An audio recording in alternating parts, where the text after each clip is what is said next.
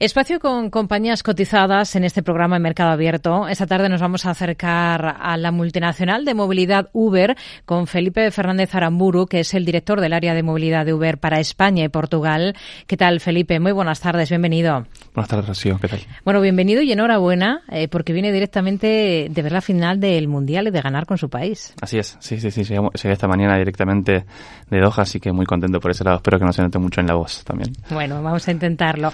Eh, si nos centramos en la compañía, em, podemos estar ante un auténtico terremoto en el sector del taxi de las VTC, con el epicentro en ese informe del abogado general del Tribunal de Justicia de la Unión Europea. Eh, lo que ha dicho es que se muestra contrario a las limitaciones cuantitativas a la hora de otorgar nuevas autorizaciones sujetas al cupo máximo de una VTC por cada 30 taxis, ¿no? Podemos estar ante una guerra judicial a la vista si la sentencia definitiva del tribunal, que es lo que todavía eh, falta, falla en el mismo sentido. ¿Ustedes confían en que falle así?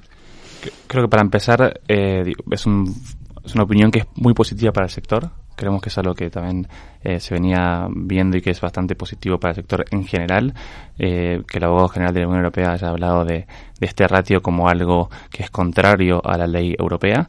Eh, y nada, como bien tú decías, esto es algo que recién es una opinión y nos faltará esperar la confirmación del tribunal, que entiendo que será así por mayo más o menos.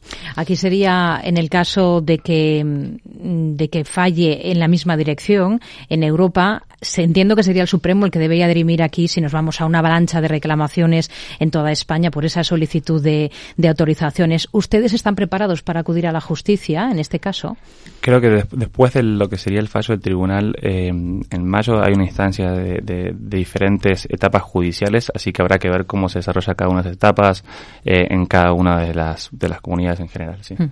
Eh, por poner en contexto, eh, em, este es un informe que llega después de la pregunta al abogado general de Tribunal de Justicia de la Unión Europea por parte del Tribunal Superior de Justicia de Cataluña, tras legislar esta comunidad en materia de, de VTC, en lo que supone un modelo más restrictivo del que se ha legislado, por ejemplo, en Madrid, eh, mientras que hay un modelo híbrido en Andalucía. Eh, solo tres comunidades han legislado sobre el tema de las VTC, pese a que el plazo dado por el conocido decreto Ábalos ya ha expirado hace unos meses. No sé si van a tomar algún tipo de medida judicial para presionar y que el resto de comunidades autónomas, al margen de lo que pueda decidirse en Bruselas, cumplan con esta normativa estatal y legislen. Sí, creo que lo que mencionas, Rocío, es muy importante. Diferentes aplicaciones en las diferentes comunidades. Creo que por un lado, del lado de Madrid, eh, una gran sensación de alivio en el sector, eh, de alivio porque se ha regulado y se ha dado continuidad a lo que tiene que ver con eh, un sector que da empleo a miles de personas y un sector que ayuda también a miles de personas, a millones de personas a moverse en el día a día. Eh, así que creo que desde el lado de Madrid ha habido una gran sensación de alivio en el sector. Muy diferente, como tú decías, creo que la, la, lo, es la situación en otras comunidades, como por ejemplo en Cataluña, eh, que creo que eh, pone en riesgo y genera una sensación de, de, incertidumbre completamente con lo que es el sector que también da eh, empleo a miles de personas y que ayuda a miles de personas a moverse. Y en general estas comunidades en las cuales han entrado en restricciones eh, injustificadas y, desproporcionadas en lo que tiene que ver también con las recomendaciones de la Comisión Euro Europea en términos de, de regulaciones de movilidad, eh, generan esta incertidumbre también. Y creo que es un, un, un, impacto que también se ha visto sobre todo en el verano, ¿no? En el verano reciente, en definitiva, estas eh, restricciones lo que generan sobre todo es impacto en la gente, impacto en los locales y los turistas que llegan a estas comunidades para buscar moverse y sin embargo restricciones como tiempos mínimos de contratación, eh, tamaño de los vehículos, retorno a base, son restricciones que en última instancia lo que terminan generando es mayor dificultad en estas comunidades para las personas locales y turistas que llegan a moverse y lo hemos visto. En el verano creo que ha sido muy claro como sobre todo en tres comunidades, bueno, Cataluña o Valencia o Baleares que han impuesto una o, algo, o varias de estas restricciones es donde más se ha impactado la movilidad de las personas, tal así como ha sido denunciado por usuarios y propios eh, conductores también. Hmm. Eh, por lo demás, eh, la compañía es noticia por otros asuntos. Por ejemplo, vienen de alcanzar aquí en España, la parte de Uber Eats, eh, un acuerdo con los sindicatos para evitar llegar a juicio. Van a indemnizar a los 4.000 riders que operaban como autónomos y de los que prescindieron tras la entrada en vigor en España de la conocida como Ley Rider. ¿En qué consiste este acuerdo exactamente? ¿De, de qué cantidades, de qué cifras estamos hablando? En términos, en términos de, cifras y cantidades es un acuerdo confidencial, pero lo que sí puedo comentar que, y quizás un poco para aclarar aquí, no yo, estoy más en el área de lo que es la movilidad y obviamente tenemos dentro de, de, Uber otra persona también y otro equipo que, que, lleva todo lo que es el área de, delivery de Uber. Pero este acuerdo en particular eh, lo que busca es, como tú decías, compensar a todos aquellos repartidores que perdieron su acceso a la aplicación de Uber como consecuencia de la entrada en vigor de la famosa Ley Rider y recientemente lo que hemos hecho también como compañía del lado de Uber Eats eh, es eh, hacer un, cambio de modelo también con cambios estructurales en el modelo que en pleno cumplimiento con la, con la regulación vigente, eh, que lo que terminan otorgando es mayor flexibilidad, mayor control a los repartidores en su uso de la aplicación. Cambios como, por ejemplo, establecimiento de la tarifa por parte del repartidor, de la tarifa y de los precios que está dispuesto también a aceptar, mayor visibilidad y transparencia a la hora de aceptar un viaje, entonces, eh, este cambio y este nuevo modelo y estos cambios estructurales eh, que están en pleno, en pleno cumplimiento de la regulación vigente, eh, lo que busca es acercarnos también a, poder otorgar estas herramientas de flexibilidad y control para los repartidores, que en definitiva es lo que se buscaba también. Eso, eso es así, cumple 100% con esa ley Rider, porque hay mucha polémica ¿no? con este modelo híbrido actual, con flotas de repartidores asalariados y otros autónomos que ustedes han establecido para competir, por ejemplo, con, con compañías como Globo. Em, se lo digo porque si no es así puede ser una potencial fuente de problemas futuros. y ayer, Rocío, es importante también destacar, cuando entró en, vigencia la Ley Rider allá por agosto de 2022, creo que lo que lo que hicimos es, bueno, trabajar obviamente con estas flotas que tú mencionabas, en poder otorgarle a aquellos repartidores un que esas flotas se otorguen un contrato de trabajo y, estas eh, con, las condiciones laborales también establecidas, etcétera. Pero sin embargo, lo que se ha visto es que luego de un año, solo el 26% de los repartidores accedieron a, a, trabajar con este modelo, con estas flotas. Entonces, lo que vimos fue también la necesidad y la oportunidad de desarrollar un modelo que esté en pleno cumplimiento de la regulación vigente y que les pueda dar a estos repartidores cosas que también estaban buscando como mayor control en el uso de la aplicación, eh, mayor transparencia a la hora de aceptar viajes. Entonces ese es el modelo que tenemos en España del lado delivery, un modelo híbrido con también uso de flotillas también y también eh, este modelo que decía con cambios estructurales que permite a los repartidores tener mayor control. Hmm. ¿Hay algún otro competidor que ha dejado de operar en España porque las normativas, eh, nuevas normativas suponían bueno, que no les traía cuenta el negocio aquí. ¿A ustedes sí que les compensa? Eh, ¿Qué compromiso tienen ustedes como compañía Uber eh, aquí en España de mantenerse en el mercado español? Sí, creo que desde el punto de vista de España, y, hablo también aquí, me, me, pongo más también sobre todo eh, lo que me compete en el día a día, mi sombrero del lado de movilidad, España para nosotros es un mercado eh, clave, es un mercado que nosotros eh, mencionamos como uno de los top 10 mercados a nivel mundial, y para nosotros en general, mercados top 10 los definimos también como aquellos mercados que entre esos 10 acumulan más del 80% de los ingresos de la compañía a nivel global. España es parte de, de uno de esos mercados y el compromiso es total con España. Tenemos un compromiso compromiso eh, de seguir apostando, invirtiendo, creciendo en el país. Creo que lo hemos demostrado con la cantidad y la variedad de productos que hemos lanzado en el último tiempo, eh, desde Uber Pets, Uber Kit recientemente a Uber Green a principio de año también. Nuestro compromiso con sostenibilidad específicamente en España, pero también en el resto de Europa. Entonces, eh, creo que hemos visto en España una gran recuperación, una gran demanda y eso nos mantiene muy emocionados también y entusiasmados de las posibilidades a futuro. Y definitivamente España es un mercado clave en el cual seguiremos invirtiendo. Hmm. Eh, pese a la situación de crisis en la que estamos, se lo digo porque llevamos muchos meses hablando de crisis, de inflación disparada, no solo aquí en España, prácticamente en todo el mundo, ¿han podido trasladar a precios ese aumento de los costes para la compañía? Desde el punto de vista de precios y costes en general, monitoreamos muy de cerca todo lo que tiene que ver también con los costes y los precios en general. Eh, Uber como compañía de tecnología se posiciona también en el, medio en lo que es la oferta y la demanda y al manejo de un marketplace también tiene, por un lado, la consideración de maximizar las ganancias de aquellos que usan la aplicación para generar ingresos, pero también por otro lado eh, facilitar el acceso y la disponibilidad para aquellas personas que quieren acceder al servicio de movilidad de Uber. Entonces, desde ese punto de vista, monitoreamos eh, de manera muy cercana cómo evolucionan los costes y cómo evolucionan los precios. Eh, un dato importante también en términos de, crecimiento, en lo que va del año, eh, en Uber en cantidad de viajes, eh, año contra año, en este periodo hemos crecido poco más del 50%, entonces creo que eso también demuestra todavía el espacio y la oportunidad que hay en España. estamos también a niveles de recuperación si uno nos compara contra previo a la pandemia, eh, llegamos a esos, a esos niveles de recuperación pre-pandemia hacia mediados de 2021, o estamos un poquito arriba de eso, entonces creo que también demuestra un poco la recuperación que hay en el país, en general en nuestro servicio de movilidad, pero sin embargo sí seguiremos monitoreando de cerca eh, y lo hacemos en diferentes eh, lugares y ciudades en las cuales operamos, en las siete ciudades en las cuales operamos en España, para implementar cambios en tarifas y en, diferentes componentes de la tarifa para poder facilitar este acceso a las personas que quieren usar la, aplicación para moverse, pero también maximizar las ganancias de, aquellos que lo usan para generar ingresos. o sea que de momento no están notando esa menor demanda por la situación económica, pero siguen muy vigilantes para ver qué es lo, lo que ocurre. En situaciones complicadas hay que, bueno, pues siempre agudizar el ingenio, innovar y ustedes han lanzado hace poco un modelo de suscripción que es el Uber One, una suscripción única que aúna los servicios de movilidad, VTC, y la parte de delivery, el reparto de comida y de otros productos a, domicilio. ¿Qué ventajas tiene y, qué, y sobre todo qué acogida está teniendo entre los usuarios? Sí creo que tú lo decías muy bien. Es una suscripción única. Creo que somos la, única compañía en, el mercado en el cual tenemos la posibilidad de ofrecer una suscripción que incluye los servicios de movilidad y de delivery, todo en una sola suscripción. Es una suscripción que sale eh, hoy está en 4,99 euros por mes o 49,99 euros al año, que ofrece descuentos tanto del lado de delivery como del lado de movilidad.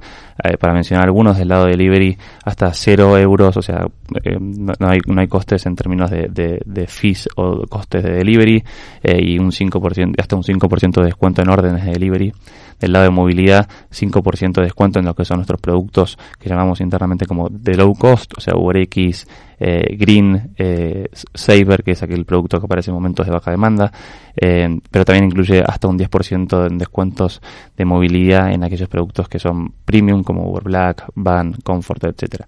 Eh, en términos de, de, de, crecimiento, de acogida, en lo que va del lanzamiento, eh, no, no, no, mencionamos números concretos por el momento, es muy reciente, pero sí está evolucionando de acuerdo a las expectativas que esperábamos. Eh, y sí creemos que es una apuesta muy fuerte porque a nivel compañía, nuestra visión como compañía en general eh, es de ser aquella plataforma que en la cual uno pueda acudir para resolver sus necesidades del día a día. Y creo que Uber One eh, va hacia eso. Y como compañía, por ahí hicieron unos datos más, en el pasado hemos tenido como alrededor de 24 programas diferentes de suscripción eh, en el mundo globalmente. Estos 24 programas agrupaban alrededor de 10 millones de suscriptores eh, Uber One viene a reemplazar esos 24 programas y establecerse como el único programa eh, de suscripción que tendremos en la compañía hacia adelante. Hmm. Es una apuesta fuerte de la compañía, nos dice, con descuentos. ¿En qué modo afecta este nuevo modelo a los ingresos que perciben los conductores o los riders en este caso? No afecta de ninguna manera, eh, no afecta los ingresos de los conductores o los repartidores. Eh, es más, lo, lo, único que podría generar es al contrario como mejoras porque esperamos que este modelo, eh, este, este modelo de suscripción genere incrementalidad en definitiva que las personas que usan eh, un servicio y usan el otro en general tienen mayor retención en nuestra plataforma, entonces esperamos que mejore inclusive la cantidad de ingresos que llegan, pero en definitiva no afecta hoy por, hoy a las ganancias de los conductores o los repartidores. Hmm. Acaban de ponerlo en marcha, pero objetivos a medio plazo tendrán, ¿no? De suscriptores, ¿cuáles? Eh, no, no, lo, no, lo, mencionamos específicamente para España, lo que sí puedo decir, como hemos eh, un poco resaltado a nivel global, eh, como, como tú decías al principio de nuestra conversación, somos compañía pública en nuestros resultados de trimestre 2022. El, hablamos del el número como mensual de usuarios que están activos en nuestra plataforma, es decir, que usan más de una de las líneas de negocio, uno de los servicios. Ese número es de 124 millones de, de, de, usuarios mensuales y esperamos que eso siga creciendo. No tenemos un número concreto para, para mencionar del lado de España por razones de confidencialidad y, competencia también, eh, pero sí es una apuesta muy fuerte de la compañía que tendremos no solamente en España, sino a nivel global. Como novedades, acaban de firmar también un acuerdo con una firma tecnológica que va a permitir a, las farmacias españoles que, españolas que lo deseen vender online su parafarmacia a través de la aplicación móvil de, Uber. ¿Qué esperan que suponga para ustedes esta nueva vía de negocio? Creo que, me, imagino que te refieres, si, si no, que corrígeme si estoy equivocado, a todo lo que también tiene que ver, además del lado de movilidad y el lado de delivery, todo lo que tiene que ver con eh, entregas de supermercados en general.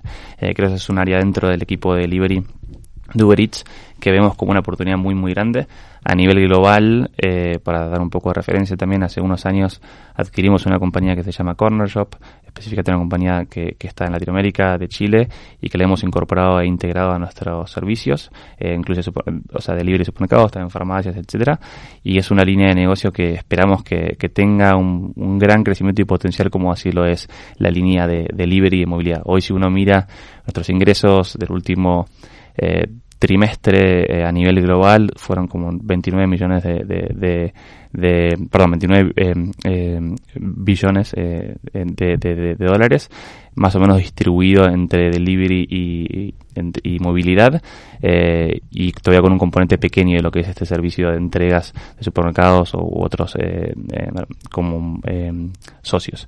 Y creemos que este servicio en particular será una fuente también de crecimiento muy importante en el futuro. Hmm. Hay algunos países y también algunas ciudades concretas, como sería, por ejemplo, Nueva York, en las que la compañía se está enfrentando, además de un aumento de los costes generalizado, a escasez de trabajadores. ¿En España? Creo, creo que en España, por el momento, sí hemos visto que, la, la demanda en general, como mencionamos antes, eh, por los servicios de movilidad sigue muy vigente y de hecho ya recupera desde mediados de 2021 los niveles de prepandemia y hoy inclusive por encima de ello. Eh, en España en particular, creo que sí, es muy difícil compararlo con, Estados Unidos en, en general porque son modelos muy diferentes. En Estados Unidos eh, no hay eh, regulaciones del lado de VTC y limitaciones a la cantidad de licencias emitidas. en España en particular tenemos, eh, bueno, el modelo con, trabajamos principalmente con flotas. Estas flotas eh, emplean a los, a los conductores, que también tienen como eh, sus turnos, sus salarios y en general lo que vemos en estas flotas es que todavía sigue habiendo una gran necesidad de seguir contratando conductores.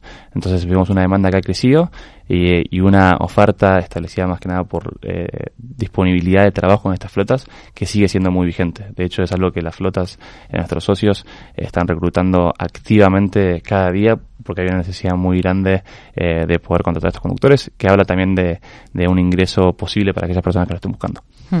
Pero no encuentran problemas, eh, es decir, encuentran todavía trabajadores. Encuentran, pero necesitan más todavía. Creo que se, se, es necesario seguir buscando, eh, digo, en general, en nuestro, como decía antes, nuestro, nuestro modelo es uno en el cual eh, miramos eh, también la oferta y la demanda y a medida que la demanda sigue creciendo es necesario seguir aumentando la cantidad de conductores. Eh, siguen contratando muy bien, pero sí se siguen eh, habiendo oportunidades de mayor eh, mayores ingresos para todos aquellos que lo estén buscando con las flotas.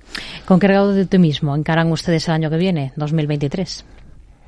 Sí, creo que con mucho optimismo, eh, con mucha expectativa. Como decía antes, para nosotros España eh, es un mercado clave que seguiremos invirtiendo. Es un mercado, hablé un poco antes de la sostenibilidad, nuestra apuesta por Blue Green. Eh, creo que otra apuesta que tenemos muy importante en España tiene que ver con el taxi. Eh, estamos presentes con taxi en cuatro ciudades, Madrid, Málaga, Barcelona y Valencia. Más de 4.000 taxis registrados en toda España en lo que va desde nuestro lanzamiento. 3.000 registrados solo en Madrid y creo que nuestra apuesta por el taxi también, eh, justo al punto que mencionabas antes, Rocío, del tema de mayores conductores, en general el taxi también es mayor disponibilidad para aquellos usuarios que quieran moverse y puedan usar también desde la aplicación de Uber, no solamente servicio VTC, pero también taxi. Y nuestra apuesta por, nuestra apuesta por el taxi es bastante relevante también, es algo que en España, específicamente Madrid, ha sido un ejemplo a nivel mundial eh, de cómo hemos desarrollado ese producto y creemos que todavía hay mucho por hacer ahí. Otro número también en general, las personas, los taxistas que usan la aplicación de Uber en general duplican sus ingresos, eh, que tiene que ver un poco también con la tecnología y la utilización a nivel global, y esto no es un dato de España, sino a nivel global, uno ve que la utilización de una persona que usa que, maneja un taxi es alrededor de 40% de su tiempo. Eh, en Uber, en general, una persona que maneja con Uber, esa utilización es alrededor de 80% de su tiempo, entonces esto también permite tener mayores ganancias. Eh, entonces, por eso creemos que aquellos taxis que se han sumado a la aplicación han conseguido un incremento en sus ganancias significativo y esperamos que esto sea un incentivo también para que lo sigan haciendo en el futuro. Felipe Fernández Aramburu, director del área de movilidad de Uber para España y Portugal, gracias por acompañarnos en este espacio de Mercado Abierto. Muy buenas tardes. Gracias, Rocío. Buenas tardes.